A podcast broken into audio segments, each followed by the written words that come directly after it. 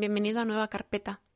Te recuerdo que esta es una serie de episodios cortos en los que varios compañeros, críticos de cine y programadores están contando cuál fue la última película que vieron en pantalla grande antes de que se clausuraran los cines debido a la crisis del coronavirus.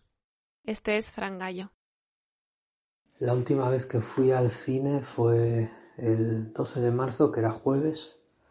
Eh, fui a la sala Lugones, que suelo ir bastante. Digamos que es como el equivalente de lo que sería una, una sala de filmoteca, o sea, vamos a decir la sala noble, de algún modo, de esta ciudad. Y fui a ver eh, Valeria y su Semana de las Maravillas, la película checa de Jaromil Gires.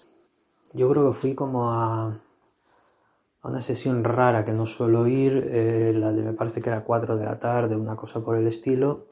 Fui solo, eh, fui caminando. Yo vivo en la zona del Congreso, o sea que eh, caminando desde mi casa son aproximadamente unos 10 minutos, una cosa por el estilo. Y Buenos Aires yo siempre digo que es una ciudad que no está, no está preparada para el otoño ni para el invierno. O sea, es una ciudad que en primavera, en verano también, pero en primavera luce que es una cosa espectacular y en otoño y en invierno se pone bastante jodida, se pone como muy triste, muy desapacible y muy inhóspita. Y ese fue un día de repente se, se encapotó el cielo. Yo creo que también había algo de que estaban llegando ya bastantes noticias de lo que estaba pasando en España y en Italia.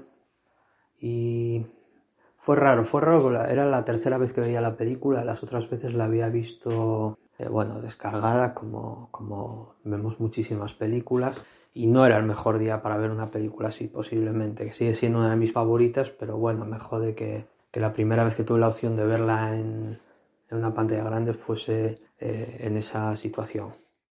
Llegué tarde, ya había empezado la película, como complicado, la luego de ese nivel pues está en un décimo piso, hay que agarrar un ascensor, eh, muchas veces tienes que quedarte un poquito esperando afuera llegué en el momento en el que estaba sucediendo, digamos, uno de mis planos favoritos de la película, lo cual también puede ser que ya me haya hecho sentarme de un poco de mal humor en la sala.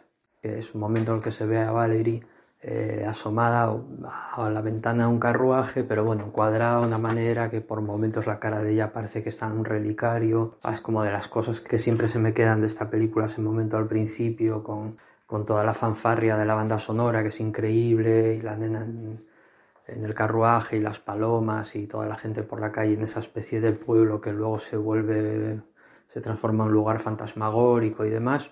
Como una película con la que yo por lo menos me quedo con determinados momentos que son como eh, flashes súper potentes a nivel formal. No es una película que tenga un desarrollo argumental en el que te quedas súper prendido y quieres ver cómo terminan y estas cosas. No, no va por ahí la película, por lo menos no para mí. Eh, me parece que funciona más como, como una especie de, de, experiencia estética en la que revolcarse un poco. Eh, sobre todo si te, si te interesa mucho lo que se, no sé, la estética de finales de los 60 y primeros de los 70, que me parece que es el caso de, muchísima gente, sobre todo de, la generación mía y en ese sentido Valerie es como llevar al extremo eso y tiene algo increíble que es como la, gran diferencia y el gran misterio de por qué eso funciona, digamos, le disculpas todos esos excesos y hasta te parece que le suman encanto y a lo mejor cuando ves una recreación de todo eso hecha en la actualidad, a lo mejor por un director que yo que sé, igual es hasta mucho mejor director que Jaromil Gires, el que hizo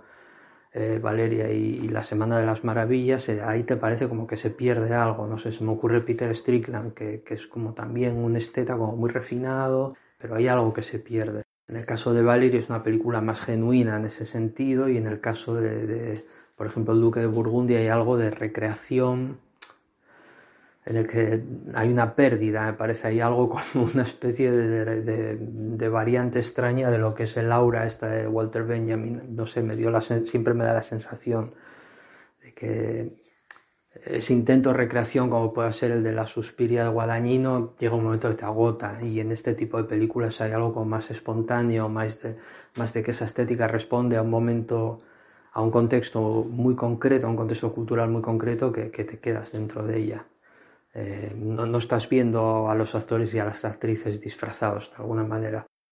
Si voy a alguna sesión que no sea la última, tengo la, la costumbre de quedarme por, por, corrientes un ratito a caminar, entrar a librerías, a lo mejor tomar una cerveza en, en un bar de corrientes que se llama La Paz Arriba, al que suelo ir bastante. Pero no sé, esta vez salí como, como frío, muy raro, metido en el cuerpo y, me vine directo para casa. Llegué a casa y ni siquiera miré el programa para ver cuando daban el misterio Salem Slot, la de Top Hopper, que me apetecía muchísimo verla. De algún modo ya sabía que, que esto se iba a frenar todo y me parece que, se hizo bien y que se hizo cuando había que hacerlo. No pienso mucho en ir al cine, honestamente.